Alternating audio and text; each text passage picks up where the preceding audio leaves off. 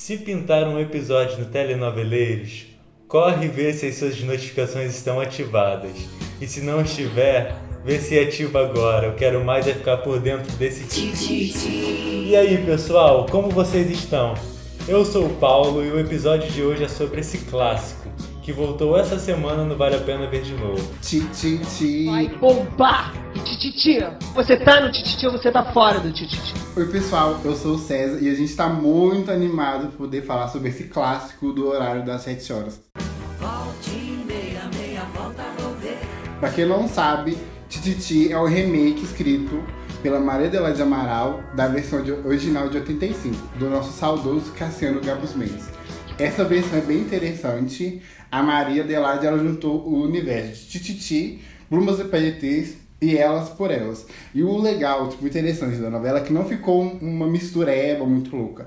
Ela soube do- dosar tudo e fazer com que os universos das seis novelas fossem bem explorados e misturados entre si. Que às vezes a, a gente não, não, não sabia qual novela que era qual. E, e ficou muito, muito legal. A gente gosta muito da Maria Adelaide como autora. Ela, ela escreve muito bem. Tem também aquela questão que atualmente, se fosse só o universo de Tititi no remake, talvez não desse certo. Deu lá nos anos 80, mas o público mudou. As pessoas go- gostam de, de uma historinha clichê da, da mocinha abandonada, grávida, etc. E acho que funcionou bem pro horário das 17 horas, que pede essa coisa mais clichê da comédia romântica, né? Exatamente. O universo central de Tititi gira em torno da rixa de dois estilistas maravilhosos. O primeiro é Jacques Leclerc, interpretado pelo nosso queridíssimo Alexandre Borges, super afeminado, porém hétero, com fama de pegador, conhecido por suas criações excêntricas. É o que que acontece? O Jacques ele se fingia de gay para poder pegar as clientes dele, para os maridos das clientes não desconfiarem de nada. Então, na frente dos maridos ele era aquele afeminadíssimo, mas com as clientes era aquela sedução total. Já Ariclende Martins, interpretado pelo Murilo Benício, não é estilista, mas nutre um ódio gigante pelo ex-amigo de infância. Numa das oportunidades que a vida lhe dá, ele se lança no mercado da moda como um estilista misterioso, Victor Valentim. Ele conhece uma senhorinha que ela desenha vestidinhos de bonecas. São criações muito boas. E aí ele vê uma oportunidade para poder se lançar no mundo da moda. E assim, é uma coisa muito, muito engraçada, é uma comédia total. E os dois têm uma química mu- muito forte, o, o Murilo Benício e o Alexandre Borges. Tipo, eles têm uma, uma química, as cenas dos dois eram muito, eram muito engraçadas. E o Clenis, ele, ele era casado com a Suzana, que é interpretada pela minha musa, Mor Malumade. Eles eram casados, maravilhosa. Aliás, Malumade, volta pra TV pra gente poder te chamar de volta, por favor. eles eram casados e eles, eles têm um filho, que é o Lute. E nisso, o Ari, sempre foi aquela pessoa que não gostava de trabalhar e tudo mais, e ele ganhou na loteria. Ganhou na loteria, só que não conseguiu investir o dinheiro, perdeu o dinheiro, e nisso ele e Suzana se separaram. A Suzana, ela estudou moda e tudo mais, agora ela, ela é editora-chefe da, da Mais Brasil. E o, o, fi, o filho deles, o Lute, resolveu, resolveu ficar com o pai, porque ele sabe que o pai é meio desmiolado da cabeça e ficou com ele para poder ajudar. Para poder ajudar o pai. E assim, eu acho o Murilo Benício está maravilhoso do- ne- ne- nessa novela. Ele é muito bom fazendo comédia. Ele é naturalmente engraçado. E os dois estavam muito lindos, vamos ser sinceros. Muito lindos. Sim! Grandes galãs. E ainda na trama principal, a gente tem um triângulo amoroso que veio de Plumas e Paetês, que era vivido pela Isis Valverde, Carl Castro e Guilherme Winter.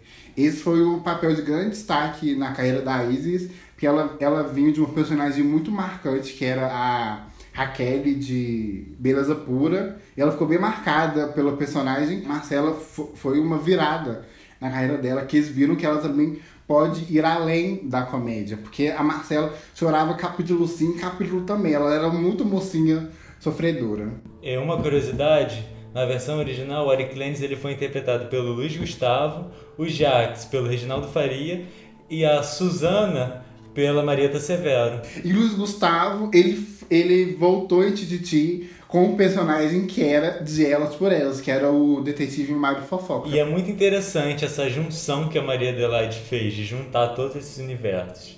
Aliás, a Maria Adelaide Amaral foi bem esperta ao colocar esse plot, pois, como a gente comentou anteriormente, a história de Tititi, a versão original, só com Jax e o Eric Lenz não ia se segurar atualmente. Então a história da Marcela foi meio que assim, um respiro para a novela, para o folhetim. E na história, a Marcela, ela teve uma desilusão com o namorado Renato, porque ele, ela engravida e ele a acusa de querer dar um golpe, pois a família dele era rica. Com essa decepção, ela parte para São Paulo com o amigo Osmar. Só que ocorre um grave acidente e, muda, e muda todos os planos da, da mocinha. Guilherme Winter sumiu da Globo, né, depois de...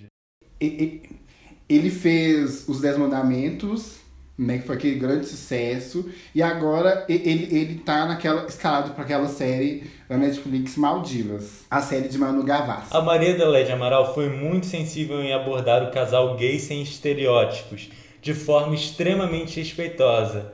Isso aí é para dois autores aprender, hein? Não vou citar nomes, mas vocês sabem quem são. Quem será, hein?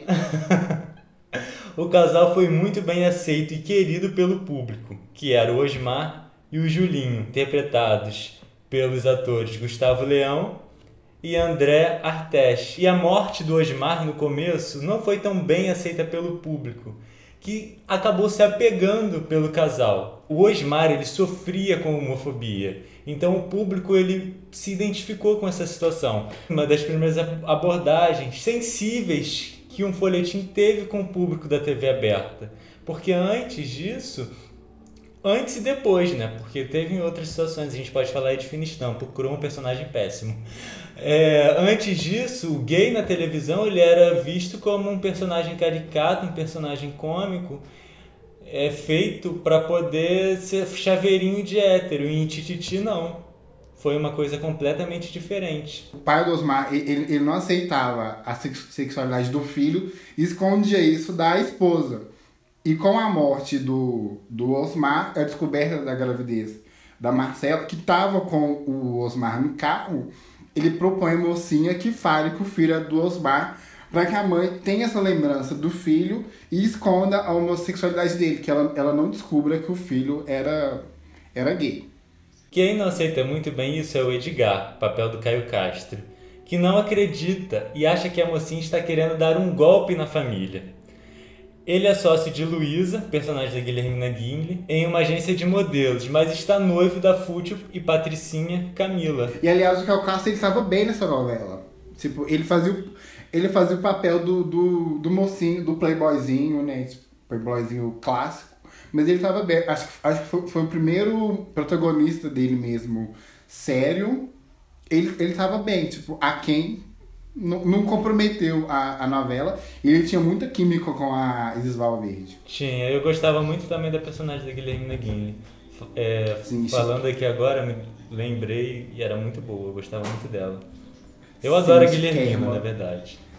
Sim, tipo, ela vira dona doida no final. Sim. Que é uma coisa maravilhosa.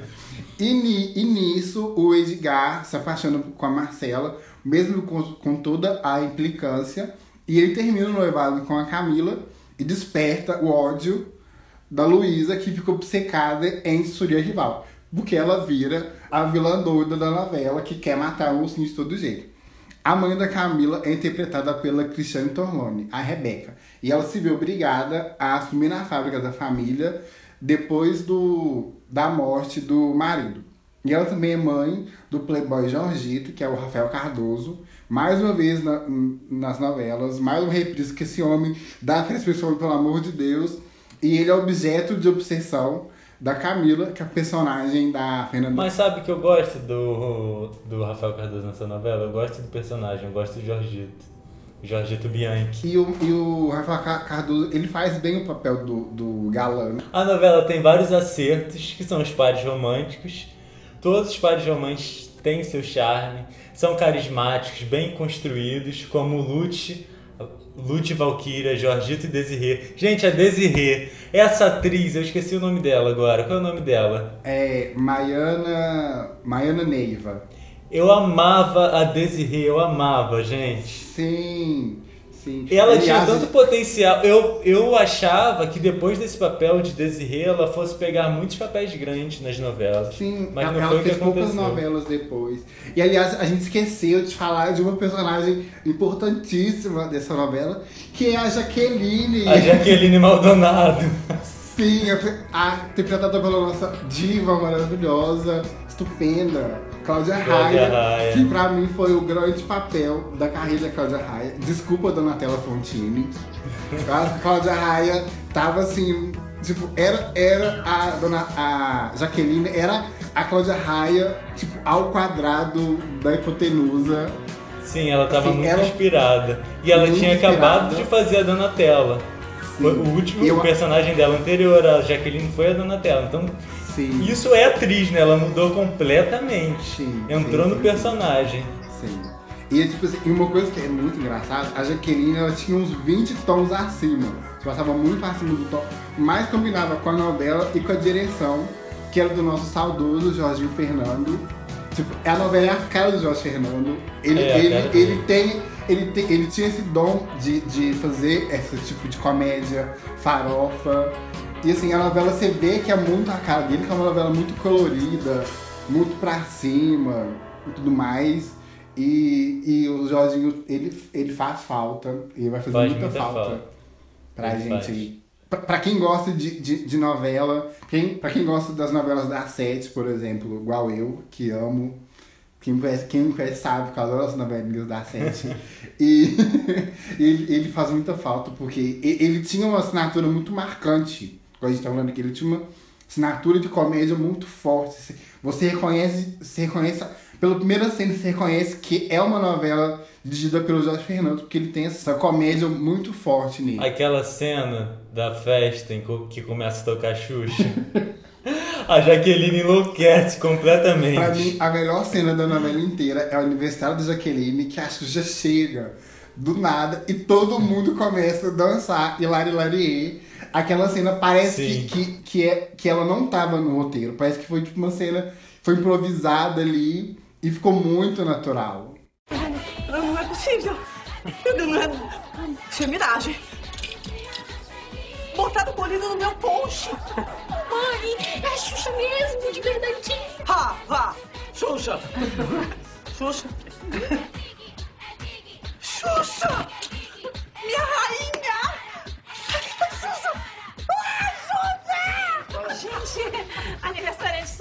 Quem gosta de, de, de, de comédia e de novela comédia, acho que é um prato cheio.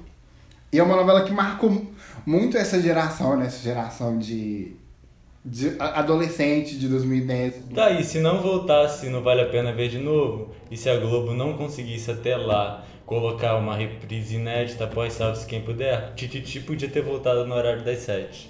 Funcionaria muito bem. É, uma, é a novela, é a cara do horário da Tem sete. aquela questão que o público atual do Vale a Pena Ver de Novo são as senhorinhas, né? Então elas preferem novelas mais densas. Sim, e assim, é a cara de horário da sete, porque tem tudo que o horário da sete pede. Tipo, é um, é- tem comédia, que é a parte da Jaqueline, do Eric Clenis e do Jax. Tem a parte romântica, dramática, que é a Marcela. Tem os casais românticos, românticos clichês. E assim, É aquele misturão que deu que certo. deu muito certo. E outra coisa que é muito boa é a trilha, é a trilha sonora. A trilha sonora de Titi é um grande acerto, tem grandes hits e até hoje tocam.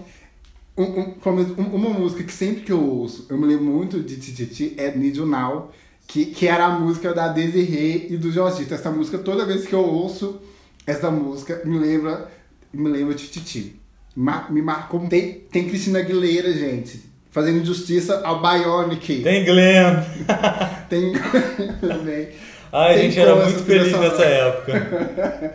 Tem como essa trilha sonora ser ruim? Não tem, Não desculpa. tem. Ai, eu quem, ouvia muito Glenn. quem não gosta de Titi, por favor, discorde na sua casa. Exatamente. E é por essas e outras que Tititi fez tanto sucesso na época e foi muito pedida para ser reprisada. E vamos ser sinceros, nesses tempos difíceis a gente precisa de uma história assim, uma história leve, uma história que aborde comédia, romance e todos esses adjetivos que a novela carrega, porque nós estamos numa pandemia, numa época muito difícil e precisamos de coisas leves. Tanto é que é um erro a Globo colocar Império novamente aí, né? Vamos ser sinceros. vamos falar a verdade, vamos ser sinceros. A única coisa boa de Império, que a gente estava conversando antes de gravar, era Lília Cabral, mais uma vez na nossa tetelinha, que é uma atriz que a gente ama. Lília Cabral é praticamente a madrinha de, desse podcast. E assim, Ela é mas maravilhosa. Império. Ela é maravilhosa. Mas assim, Império é uma novela que não precisava. Não dá pra engolir mais Agnaldo Silva. Ele já foi demitido, gente. Esquece esse homem, pelo amor de Deus. Sabe? Foi demitido, esquece, não precisa mais. Gente, e assim, a gente tá aqui falando de amenidades, mas a gente também não pode esquecer que a pandemia tá aí, a pandemia não acabou, o vírus está aí, então vamos nos proteger, vamos usar máscara, de preferência PFF2, que nesse momento é a mais segura. Evitar aglomeração, isso é uma coisa que todo mundo já sabe. O distanciamento social. E só sair de casa se for realmente necessário. A gente sabe que a gente está nesse Brasil louco. Tipo assim, se, se não tiver necessidade de sair de casa, não sai. A gente entende que a gente tem que trabalhar sim.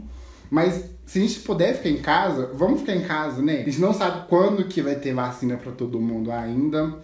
Tem gente morrendo todos os dias, então vamos, no, vamos nos cuidar, vamos ver tititi. É uma coisa assim muito complicada, porque a gente já bateu a meta de 4 mil mortes diárias. Então é, é muito além do que a gente imaginava no ano passado. A gente imaginava que em 2021 as coisas seriam diferentes, que a pandemia diminuiria. Isso aconteceria se tivesse tido um lockdown, né? Se desde o início se a gente tivesse um presidente de verdade e respeitasse todas as regras da OMS, não foi isso que aconteceu. Então cabe a nós fazermos a nossa parte. A gente precisa se proteger. Enquanto todos não forem vacinados, vamos nos cuidar e nos proteger e proteger as pessoas aos nossos redores. Semana que vem a mãe do César vai ser vacinada. Muito feliz! Veio aí.